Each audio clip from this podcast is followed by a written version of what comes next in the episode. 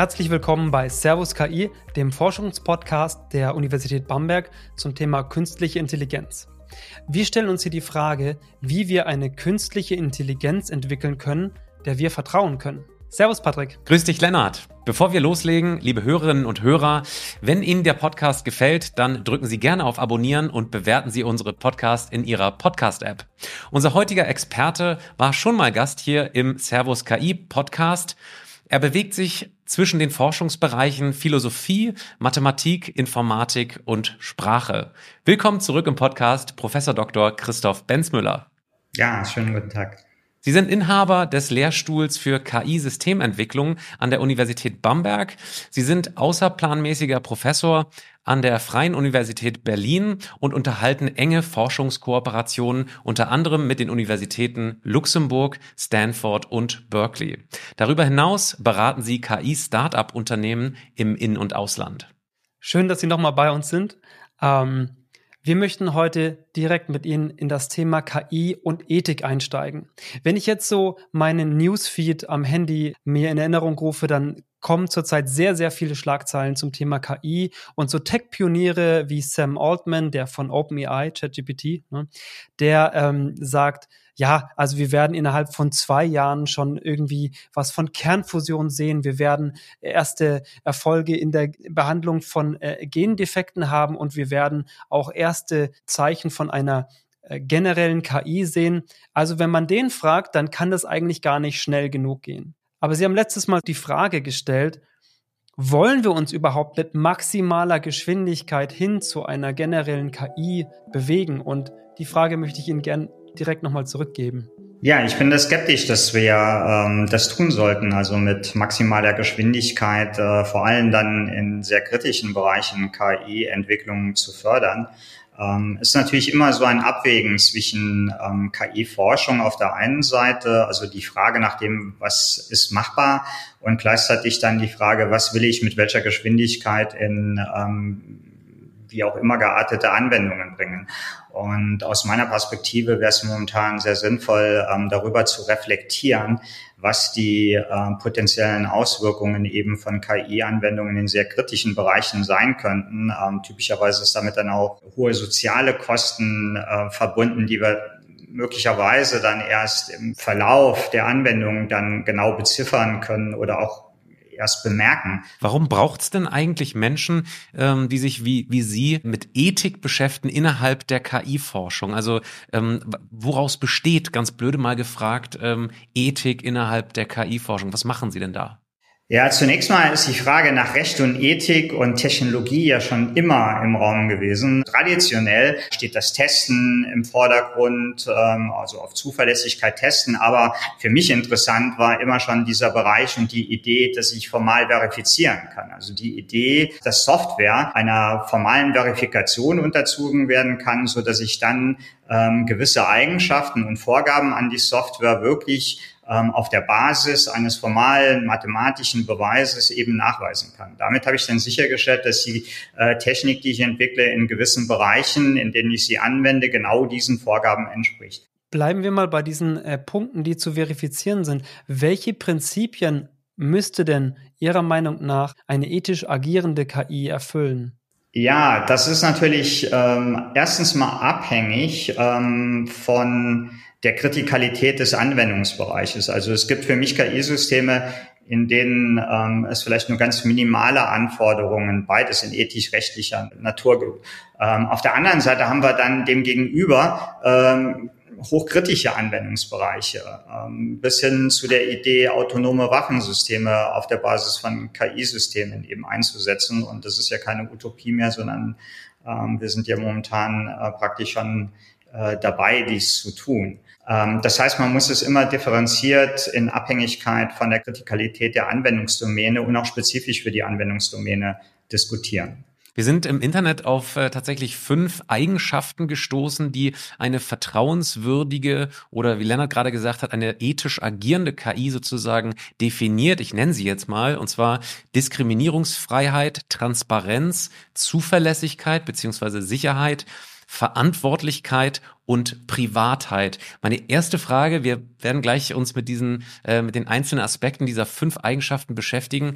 So wie ich sie gerade verstanden habe, müssen in Einzelfällen eben nicht alle fünf Eigenschaften erfüllt sein, sondern Sie haben gerade gesagt, es geht nach Kritikalität ähm, der Anwendungsgebiete. Also kann es sein, dass es eine KI gibt, die vertrauenswürdig ist, aber nicht alle fünf Punkte irgendwie erfüllen muss? Habe ich das richtig verstanden? Ja, genau. Äh, also da kann man ja durch Gedankenexperimente uns dem, dem Thema auch mal annähern. Also nehmen wir jetzt mal ganz einfach an, äh, KI-Systeme, die gegeneinander antreten, autonome Agenten, die in irgendwelchen Szenarien gegeneinander antreten. Ich will jetzt nicht immer auf dieses extreme Beispiel von, von Autonomie in Waffensystemen zu sprechen kommen, sondern nehmen wir mal was ganz Einfaches, ein äh, System, das eben beispielsweise im Pokerspielen gegeneinander antritt. Ähm, und äh, wenn ich jetzt hier sozusagen eine Forderung stelle in Richtung Transparenz, dann klingt das ja sogar absurd. Also das System, das ich jetzt einsetzen würde, dass ich ganz transparent dem Gegenüber erklären kann, ähm, das würde ja sofort äh, dazu einladen, um eine Gegenstrategie zu entwickeln. Ich selbst bin da ähm, Verfechter von einer Architektur, die beispielsweise sagen würde, wir brauchen eine Schutzhülle um solche Entscheidungssysteme, KI-basierten Entscheidungssysteme. Also ein System sagt meinetwegen, ich will jetzt ähm, äh, die und die Züge ähm, ausführen in einem Spielkontext. Ähm, das ist jetzt kein Hochkritikkeitsbereich, aber ich will denn jetzt ganz einfach nicht immer die autonomen Waffensysteme bemühen. Ähm, und ähm, jetzt könnte sozusagen ein, ein, ein Check durch eine, durch Hülle erfolgen, ob äh, der vorgeschlagene Zug gewissen Kriterien entspricht, also den Regeln entspricht beispielsweise des Spiels oder auch anderen Vorgaben, die jetzt eben ethisch-rechtlicher Natur sein könnten, ähm, entspricht. Das heißt, man hätte immer noch dieses schnelle KI-System, das Entscheidungen generiert, die aber dann nochmal einem zusätzlichen Compliance-Check gegenüber ethisch-rechtlichen Vorgaben ähm, unterzogen werden könnten. Herr Professor Benzmüller, jetzt haben Sie gerade schon über Transparenz äh, gesprochen. Wir fangen jetzt mal ganz oben an, und zwar Gerechtigkeit und Diskriminierungsfreiheit. Ähm, wie muss ich mir das vorstellen? Wie kann äh, dieses Credo umgesetzt werden, wenn man eine KI entwickeln will, die möglichst fair ähm, Menschen oder Entscheidungen treffen soll. Welche Schwierigkeiten treten dabei auf und ist das eigentlich ein Ziel, was, was realistisch ist? Ja, das, die Frage stelle ich mir auch, wie realistisch das ist, das wirklich hinzubekommen. Vor allen Dingen auf der Idee, dass wir aus äh, Daten lernen in der realen Welt, die eben vielleicht diesen Kriterien genau nicht genügen. Und dann das, was daraus gelernt werden soll, äh, soll jetzt aber dann diesen Kriterien genügen. Also wie kann man diesen Spagat hinbekommen?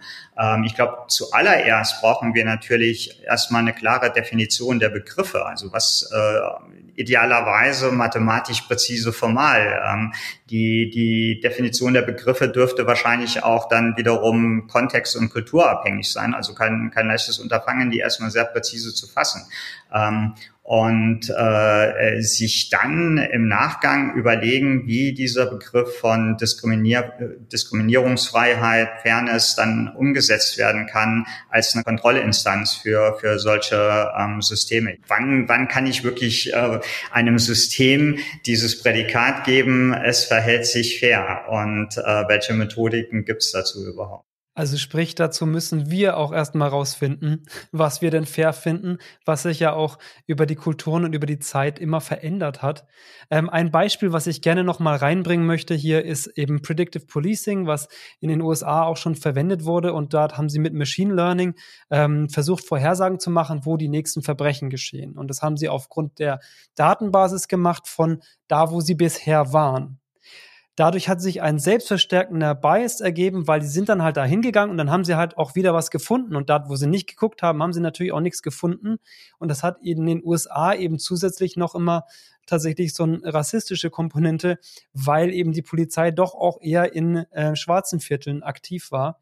Und dadurch ist das, hat es auch sehr viel ähm, Presse bekommen, dass das ähm, ein Thema ist, was von der KI also total falsch behandelt wurde.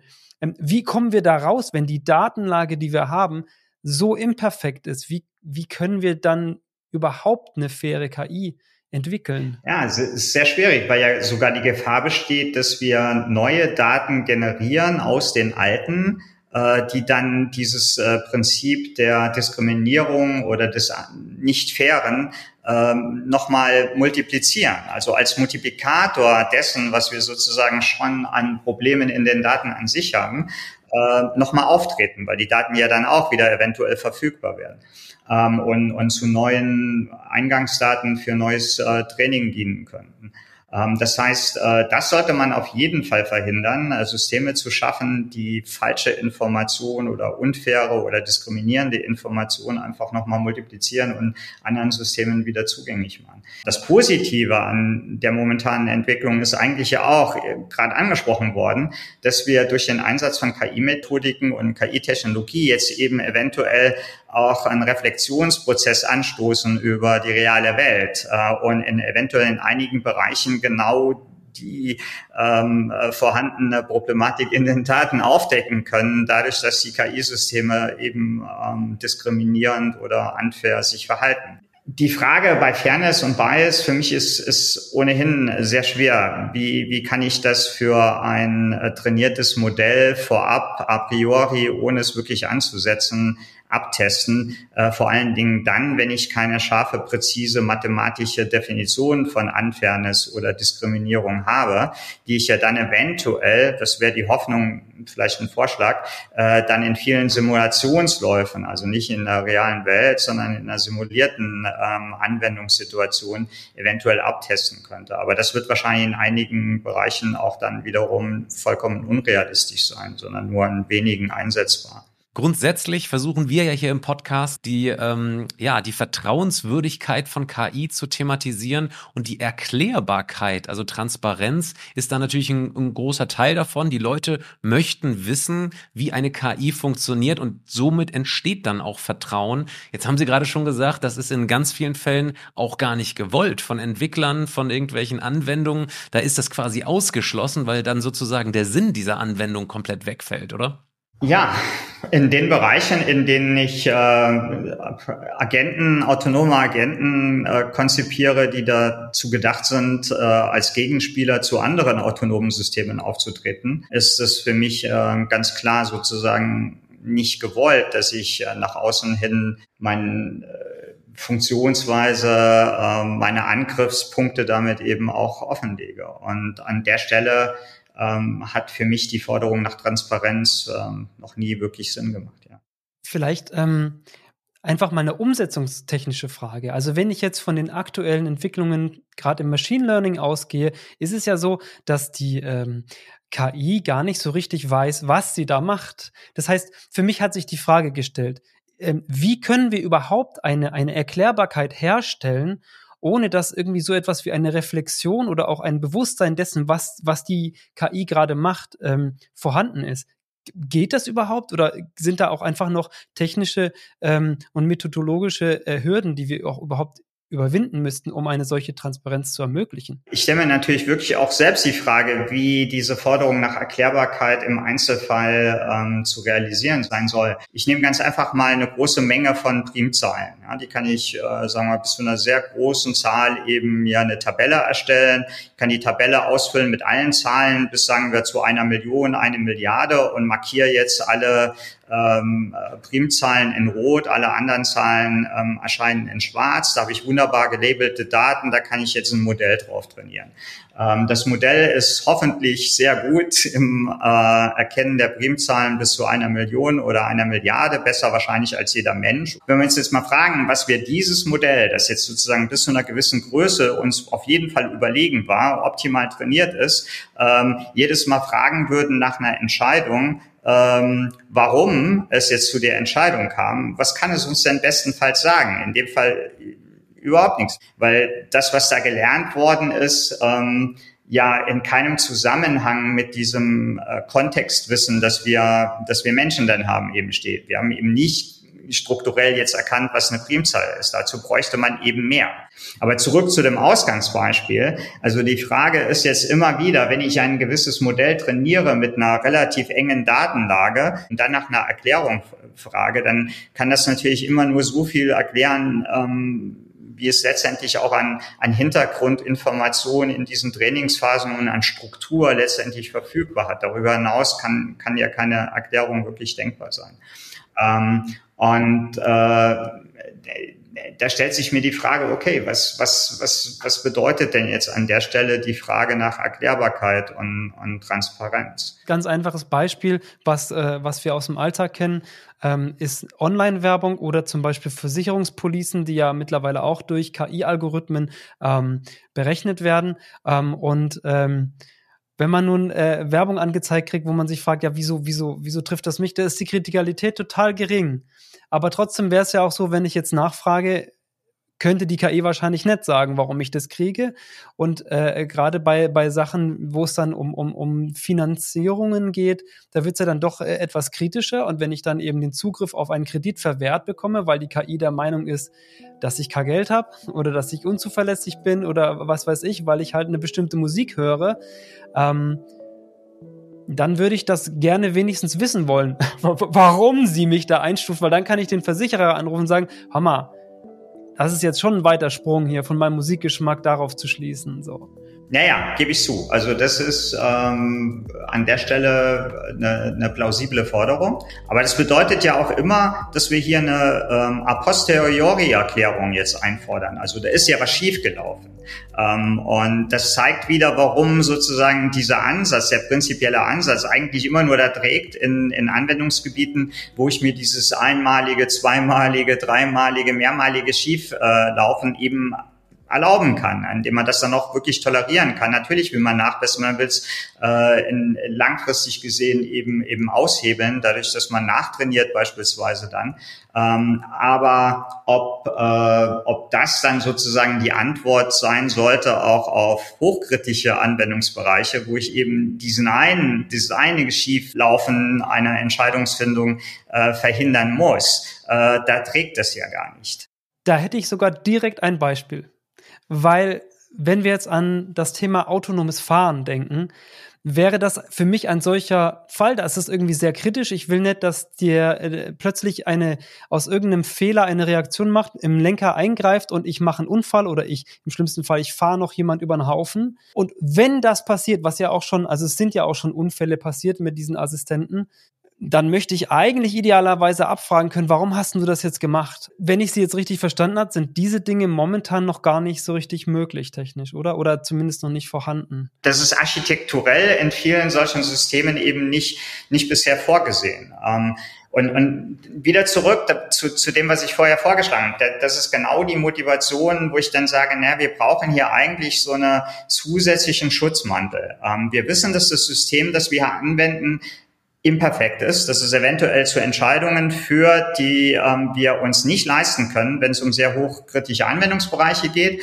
Und wir brauchen eventuell jetzt eine zusätzliche Überprüfung von vorgeschlagenen Optionen, die zur Handlung kommen sollen, äh, mit einem mit einem zweiten System sozusagen. Und dieses zweite System ist in meiner Meinung nach idealerweise eins, das ähm, äh, Techniken dann auch äh, von, von symbolischer KI verwendet, also formale Modellierung, weil wir dann wieder zurückkommen an diese Seite der formalen Verifizierbarkeit. Wenn ich jetzt das gesamte Handlungsspektrum von so einem autonom agierenden Agenten durch die verschiedenen Handlungsoptionen hat, formal beschreiben könnte und gleichzeitig die ähm, Handlungsspielräume Grenzen formal beschreiben könnte. So stelle ich mir eine Schutzhülle vor, die jetzt mit solchen äh, präzise formalisierten, in Logik formalisierten Vorgaben versucht, die durch eine KI vorgeschlagenen Handlungsoptionen einfach nochmal ähm, einem Compliance-Check zu überführen, ob denn tatsächlich diese, diese Vorgaben jetzt im gegebenen Kontext eingehalten werden. Ähm, das mag nicht in allen Anwendungsbereichen tragen, insbesondere dann, wenn es in die reale Welt geht, könnte das in einigen Stellen in Schwierigkeiten laufen. Aber es ist halt zumindest eine Idee in diese Richtung, ähm, eine, eine zusätzliche Schutzhülle äh, bereitzustellen, die, die dann Schlimmstes verhindert. Also als Bild kam mir gerade spontan dann eigentlich der Fahrlehrer, oder? Ich habe den Fahrer und ich habe einen Fahrlehrer daneben, der kennt die ganzen Regeln, der guckt da auch, dass ich die einhalte und was ich jetzt spannend finde, wenn man so etwas macht, dann könnte ich das ja im besten Fall sogar testen. Also ohne dass ich die, das Auto jetzt anschmeiße und rumfahren lasse, könnte ich ja vorher testen, ob die das hinkriegt, das einigermaßen zuverlässig und sicher zu machen. Ich könnte jetzt eine genau große Simulationsstudie anlegen und könnte so ein, so ein Fahrzeug in einem simulierten Umgebungen aussetzen und versuchen äh, zu überprüfen, ob letztendlich dann die Entscheidungen, die zur Ausführung kommen, ordentlich waren und ausgeführt werden können. Gleichzeitig erfolgt dann natürlich in so einer Simulationsstudie eventu eventuell ein, ein Retrainieren von dem äh, Wiedertrainieren von dem Netzwerk, weil ich jetzt ganz viele gelabelte Daten enthalten. Gute Entscheidungen Entscheidung, schlechte Entscheidung in gegebenem Kontext ähm, und dadurch sozusagen dies ähm, äh, Modell, das äh, zunächst mal imperfekt antrainiert worden ist, durch diese Schutzhülle und durch diese Simulationsstudie dann ähm, ganz, ganz viele Entscheidungen synthetisch kreiere, die aber immer wieder dann den Stempel bekommen können, ja, war gute Entscheidung, war schlechte Entscheidung. Und das kann dann wiederum zum Retrainieren und Wiedertrainieren, verbesserten Trainieren des, des eigentlichen Modells führen. Das sind aber sozusagen die Idee einer solchen, man nennt das auch äh, Governance-Architektur, die ist nicht so neu. Nur die wirklichen Entwicklungen in die Richtung sind leider nicht so ganz schnell ähm, äh, auf dem Wege gebracht worden, wie äh, jetzt momentan sozusagen ähm, das, das maschinelle Lernen, das Antrainieren von, von Modellen eben quasi davon galoppiert ist. An dieser Stelle würden wir den nächsten Punkt äh, von einer ethisch agierenden KI besprechen und das wäre Privatheit und Datenschutz. Ich glaube, das ist wahrscheinlich der, sagen wir, unkomplizierteste Punkt. Wir haben ja in der EU seit ein paar Jahren da tatsächlich ein Gesetz, was mit der DSGVO sozusagen relativ klar sagt, wo der Datenschutz besteht und äh, das muss die KI einfach einhalten. Oder ist es doch ein bisschen komplizierter, als ich mir das gerade so vorstelle?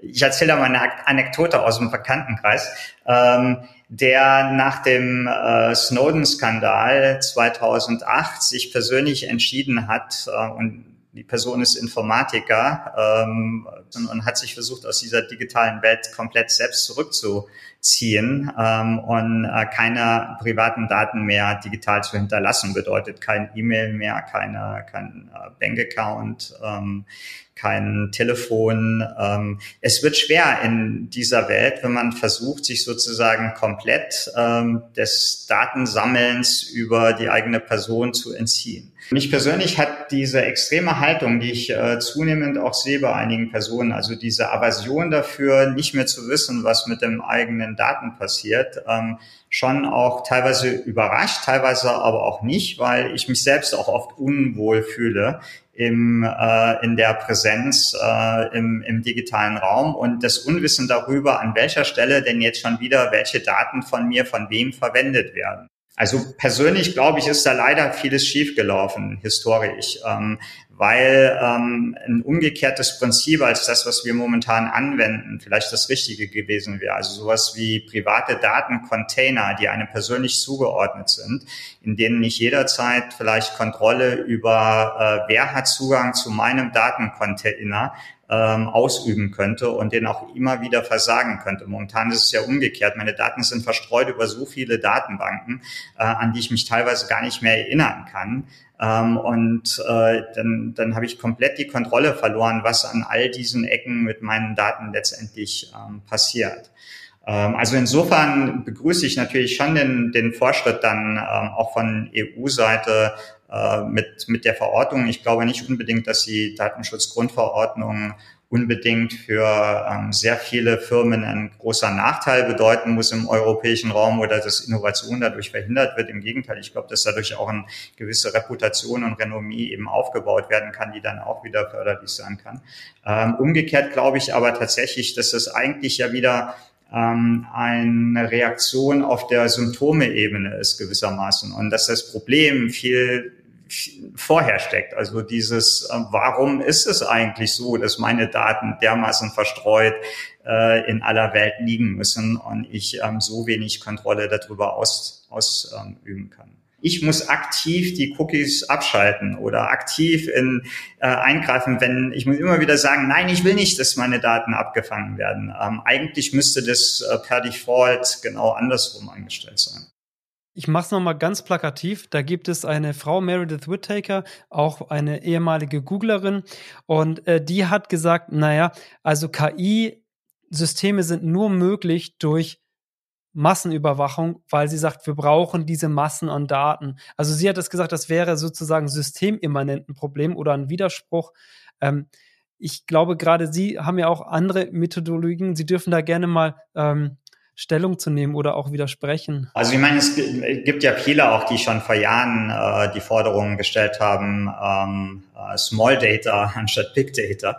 Ähm, also das heißt, eigentlich äh, ist die Frage auf der einen Seite, können wir nicht auch Systeme, sehr leistungsfähige Systeme auf den Markt bringen, die aus wenigen Daten sehr gut lernen können?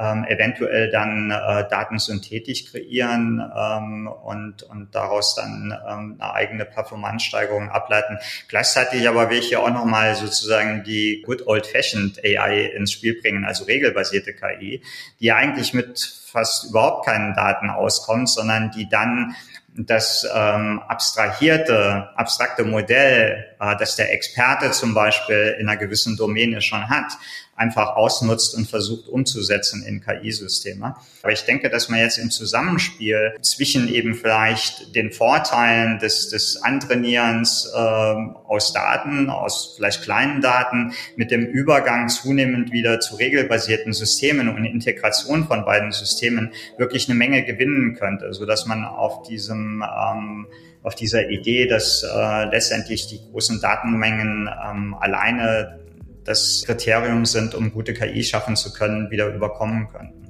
Mein Eindruck ist momentan ohnehin, dass wir so eine Art globale Datenverschmutzung betreiben. Der, der Ruf nach immer mehr Daten, äh, wir, wir wenden KI-Systeme an, die eventuell auch dann mit, mit neuen schlechten Daten dieses ähm, Umweltszenario ähm, Datenverpestung eben noch vorantreiben. Also eigentlich ist ja das, worauf wir jetzt Acht geben müssten, ähm, dass äh, wir wirklich gute Daten produzieren, anstatt nur irgendwelche Daten, ähm, weil die Qualität eben dann letztendlich auch die trainierten Modelle beeinflussen wird. ChatGPT beispielsweise ist für mich ähm, recht kontrovers, weil es ja gerade in der Hinsicht, wenn man sich jetzt überlegt, dass man das einfach so einsetzen würde in irgendwelchen sozialen Netzwerken als Chatbot, wird es massenhaft einfach an falscher Informationen liefern, die dann eventuell wieder durch andere Systeme aufgegriffen werden können. Also den Halluzinationseffekt ist ja schon, den, der wurde ja angesprochen in vielen ähm, Artikeln und auch ähm, Blogbeiträgen. Ich habe es viel gelesen im, im Netz und dann auch selber probiert. Ähm, also es ist schon faszinierend, welche Fehlinformationen ChatGPT dann auch sehr lange ähm, vehement verteidigt, bis man ihm dann irgendwann sagt, nee, stimmt nicht. Und dann sagst du, oh, Entschuldigung, ah, okay, stimmt nicht. Ähm, ich habe mich selbst über meine eigene Forschung unterhalten und das System wollte mir erzählen, dass ich an einem gewissen Paper, das ich nie geschrieben habe, schon seit 2004 arbeite. Äh, und ich habe mich nur gewundert darüber, mit welcher Selbstbewusstsein mir das System erklären wollte, was ich äh, 2004 an Publikationen ausgestoßen habe. Also faszinierend schlecht an der Stelle und gleichzeitig faszinierend gut in dem, was es rhetorisch kann. Das generiert eben neue falsche Informationen. Den, den Multiplikatoreffekt kann man sich jetzt dazu denken und dann Systeme, die aus diesen falschen Informationen wieder lernen. Ähm, und wenn man das jetzt einfach ähm, sich sozusagen naiv weiterdenkt, was das bedeuten kann, ähm, dann ist das eine Explosion von Fehlinformationen, die wir ähm, verbreiten könnten und die dann zu einer globalen Datenverschmutzung führen kann, die dann letztendlich wieder soziale Kosten später aufwirft, wenn man irgendwann feststellt, genau wie in anderen Bereichen, in denen man freie Güter deklariert hat und später festgestellt hat, oh, war doch gar kein freies Gut. Ähm, das hat jetzt Kosten und wir müssen jetzt aufräumen. An dieser Stelle reden wir mal über den letzten Punkt äh, in dieser fünf Punkte-Liste einer vertrauenswürdigen, einer ethisch agierenden KI. Und zwar ist das Verantwortlichkeit. Herr Benzmüller, da sind wir uns ehrlich gesagt gar nicht so einig gewesen in der Vorbereitung, was denn hier Verantwortlichkeit eigentlich heißt. Heißt das, dass das, äh, dass die KI wissen muss, wo die Verantwortlichkeit aufhört im System? Oder heißt das, dass es immer noch einen Menschen oder ein, ein Unternehmen oder sowas geben muss, das verantwortlich für eine künstliche Intelligenz sein muss? Ja, das ist äh, auch eine der spannenden Diskussionen. Es gibt ja da verschiedene Forderungen, auch äh, dann insbesondere momentan auch bei, bei den ähm, hochkritischen Anwendungen von äh, Systemen, also diese Forderungen nach Man in the Loop oder Man on the Loop, der dann noch einschreiten kann, falls was schief läuft, weil dann würde ja die Verantwortung immer noch letztendlich dem Männchen äh, zugeschrieben werden können. Alles problematisch. Also die Frage, was dann in so einer komplexen Situation ein Mensch in äh, Sekunden oder auch Minuten schneller noch an, an Überprüfungen durchführen könnte, um eben dann ähm, so eine KI Entscheidungen zu legitimieren oder auch nicht, ähm, stellt sich dann wirklich für mich die große Frage, wie das einfach funktionieren kann. Ja, tatsächlich gibt es da interessante Forschungen, äh, wie auch dann Human-Computer-Interaction in solchen extremen Belastungssituationen überhaupt noch funktionieren kann. Ähm, also insgesamt wird äh, die Diskussion über die Regelung von Verantwortlichkeit und Verantwortung, ähm, wer die trägt im Falle von Fehlentscheidungen von KI-Systemen äh, noch lange andauern. Vielen Dank für Ihre Zeit, Herr Professor Benzmüller. Letzte Frage für diesen Podcast über KI und Ethik. Wir haben jetzt diese Liste von fünf Punkten abgearbeitet, die jeweils sozusagen dazu beitragen, dass eine KI vertrauenswürdiger wird. Frage, wer hat sich diese Liste von fünf Punkten eigentlich ausgedacht? Kommt das aus der Politik? Kommt das aus der Wirtschaft oder tatsächlich aus der Forschung? Ich denke, wir können hier wirklich in in beiden Richtungen ähm, argumentieren. Also es ist sowohl top-down als auch bottom-up entworfen worden. Ähm, top-down durch das Einsetzen auf äh, nationalen oder europäischen Ebenen von äh, gewissen Arbeitsgruppen, Gremien, die sich dann mit der Frage beschäftigt haben. Wir müssen jetzt reagieren auf diesen KI-Fortschritt, also brauchen wir eventuell sinnvolle Re Regulationen und sinnvolle Leitlinien, in die wir uns halten wollen. Und gleichzeitig dann äh, die Interaktion mit äh, Wissenschaftlern ähm, und ähm, anderen Interessenten, auch aus Indus äh, Industrie, bottom-up. Das ist dann oft über nationale Gesellschaften passiert, äh, in denen sich dann diese Wissenschaftler oder auch ähm, Industrievertreter wieder engagieren und dann in Frühstadien von Entwürfen von zum Beispiel dem AI Act eben kommentieren konnten. Das fand ich eigentlich ein recht ordentlicher Prozess. Allerdings muss man auch immer bedenken, das braucht Zeit. Ähm, und äh, das ist auch genau der Punkt, warum wir äh, momentan eben immer daran denken müssen, sehr hochbeschleunigte KI-Technologie, Entwicklung und Anwendung und gleichzeitig eben die Prozesse, die da flankieren, drüber reflektieren wollen und sollen, ähm, die aber ihre Zeitanforderungen haben und die ähm, hoffentlich nicht zu stark dann hinterher galoppieren.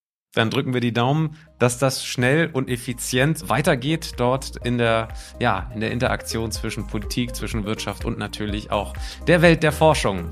Liebe Zuhörerinnen und Zuhörer, vielen, vielen Dank fürs Zuhören. Ihnen, Herrn Professor Benzmüller, vielen Dank für Ihre Zeit und Expertise. Wenn Sie jetzt da draußen noch Fragen haben, dann melden Sie sich gerne per E-Mail bei uns und zwar unter servus-ki.uni-bamberg.de.